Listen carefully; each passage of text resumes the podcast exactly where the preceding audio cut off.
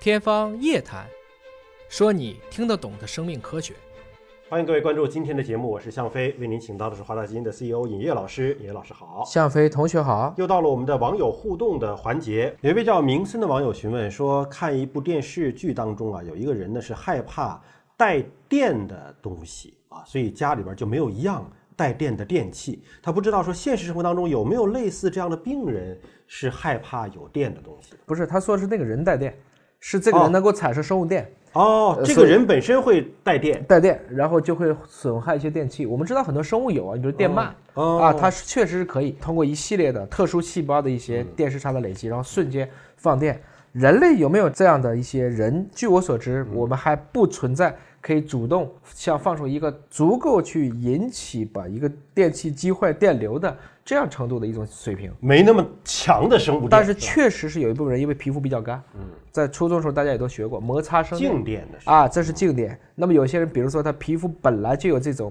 皮肤过度的干燥症，嗯，那他可能会引起类似的一些问题。嗯，也就是说这部分人特别容易带静电，他可能随便去碰一个金属，他老被这个瞬间产生静电，拿个钥匙可能也会过一下，开个车门也会过一下，这样的人是存在的，因为他皮肤比较干。你看，这个动物有生物电，我们已经有举出例子了，包括植物啊，什么土豆能发电呐、橘子能发电啊。既然这些动植物都能够发电，人体有没有可能也发电呢？你说的嗯那个电，就主要是说这个电量。你像动物，真说到生物电，那可能土豆、橘子那些发电，那还是需要借助一些我们人类的器具。嗯，真正说它本身就具备生物电的，比如说像含羞草、像捕蝇草，它是根据电视差来算的。哦，就比如说一个虫子恰好落到了一个捕蝇草的这个捕蝇的这个夹当中，嗯，实际上这个虫子大了它不要，嗯，它吃不了，嗯，虫子太小它吃不饱，它合一次它要消耗很多能量的，嗯它恰好要吃到够本儿，我吃了它，我消耗的能量要低于我获得的能量，吃的多而用的少，那怎么办呢？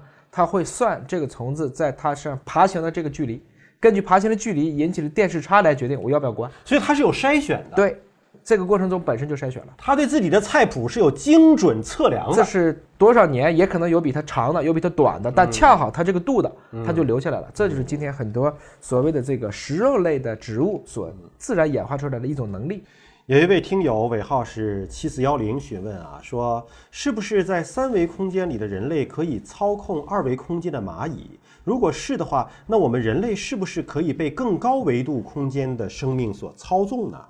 那就不存在人间意义上的这种像死亡了，对吧？因为你的可以被更高维度的生物去操控了。如果不是的话，大家在各自维度空间都相安无事，可是我们明明就可以去操控蚂蚁的生死啊！就是它这个问题又有点儿物理，又有点儿哲学。这这是这个，我们能够操控蚂蚁的生死，是不是也有别的生物可能会操控我们的生死？对，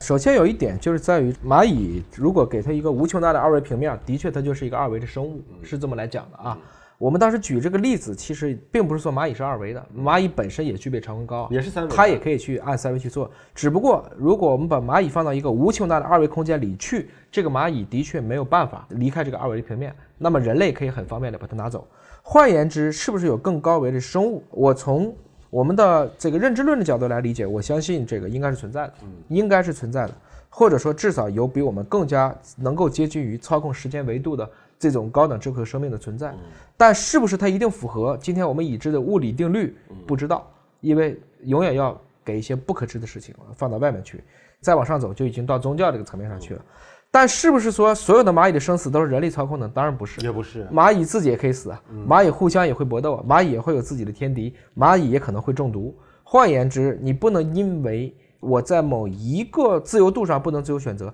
最后你就认为我们就不能去操控自己的生死了，这本身是一种宿命论，我觉得这个也是不对的。换言之，应该说对人类来讲，在自己有限的维度能够实现自己最大的价值，这个才是最合理的，而不是因为你可以去欺负别人或者欺负别的物种，那我觉得这个就失去了生命本身的含义了。好，感谢老师的分享和解读。那么各位网友还有其他的问题，可以继续在我们的网络平台留言，我们会定期搜集整理大家的问题，来录制问答环节。下期节目时间我们再会。